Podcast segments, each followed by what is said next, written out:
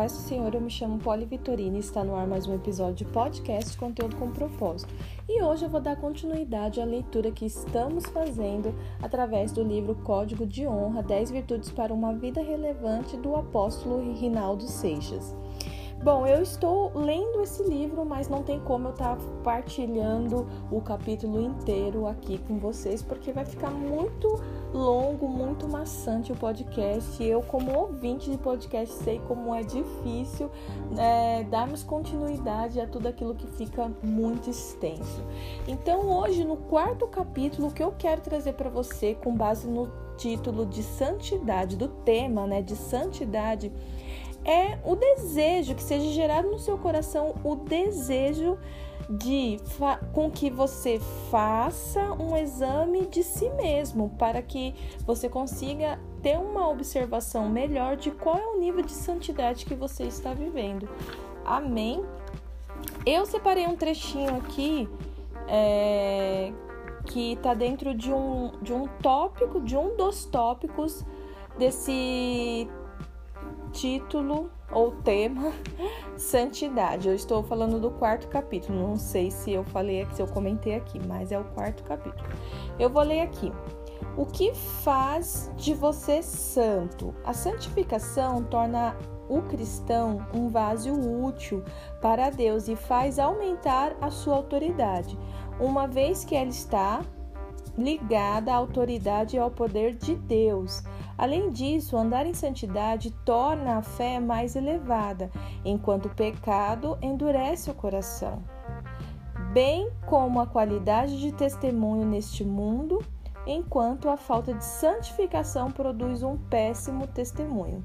A santificação também leva o homem a ver Deus, uma vez que não existe intimidade com o Senhor sem santificação que, como benefício adicional, aumenta o discernimento espiritual. Por fim, podemos destacar que ser santo agrada a Deus e honra o teu nome. E também algo que eu achei interessante aqui em uma, em uma das páginas é que o autor coloca assim que uma série de, um, uma série de razões para que nós venhamos fazer a vontade de Deus é, ele destaca algumas dessas, dessas razões, né? Então eu vou ler só o começo de cada uma, porque ele marca como se fosse um título e descreve coisas referente a esse título. Não sei se vocês vão conseguir é, imaginar aí na, na, na casa de vocês, ou sei lá onde vocês estão. Deus é capaz de ver o fim desde o começo. E isso é uma razão. E eu vou falando só os tópicos, tá? Deus é capaz de nos ajudar porque ele nos criou e nos formou como somos.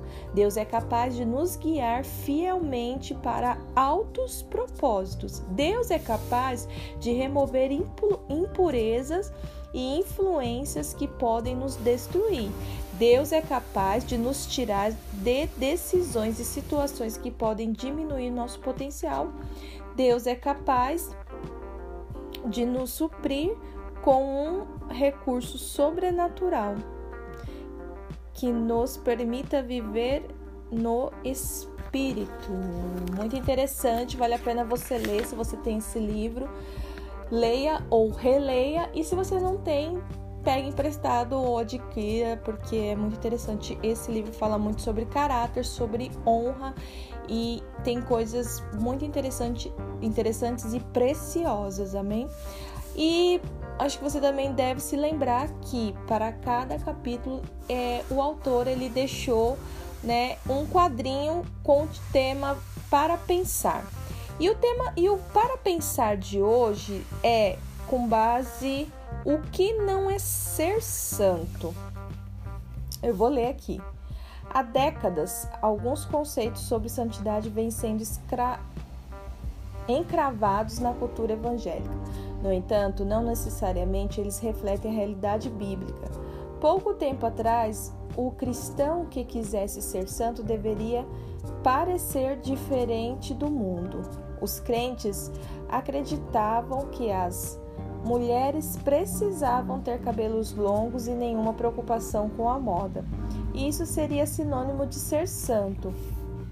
Outros por sua vez, não aceitavam guitarra na igreja, diziam que o som para ser santo aos ouvidos de Deus tinha de soar diferente. Pensavam que o ser santo significa, significava adorar com órgão ou piano. Havia ainda aqueles que achavam que precisavam evitar as atividades associadas ao mundo, como não beber e não fumar, e acrescentavam outras, como não ir ao cinema, nem ir à praia, não andar de patins, não usar boné, não jogar xadrez. Assim eles criam ser que seriam santos. Hoje a ideia que é que a maioria dos cristãos evangélicos tem é que ser santo significa ser bom, ter um elevado padrão moral ou ser justo. No entanto, embora ser bom e justo e ter padrões morais seja fundamental para o cristão e seja uma consequência da santidade, não é isso o que faz de nós sermos santos. Santidade também não é o ato de não pecar. Veja o caso da sarça ardente, por exemplo. Deus chamou a terra onde Moisés estava de santa, não porque o solo pecou menos ou outros pedaços do chão. O que tornou o Monte Sinai santo não foi o ser mais moralista que os outros montes, Ser santo está numa dimensão totalmente diferente. Não é questão de ser bom ou moralista, é simplesmente ser especial aos olhos de Deus. Então, com tudo isso e com base nessa reflexão, nós podemos entender que ser santo vai muito além daquilo que a gente acredita ou idealiza, né? Busque a Deus é, se conserte das coisas que você sabe que desagrada o coração do Pai e seja íntima ou íntimo do Senhor, porque certamente quanto mais perto do Senhor, mais, mais perto uh, da santidade nós estaremos. Então, deseje ser santo, deseje ser separado. Deus abençoe.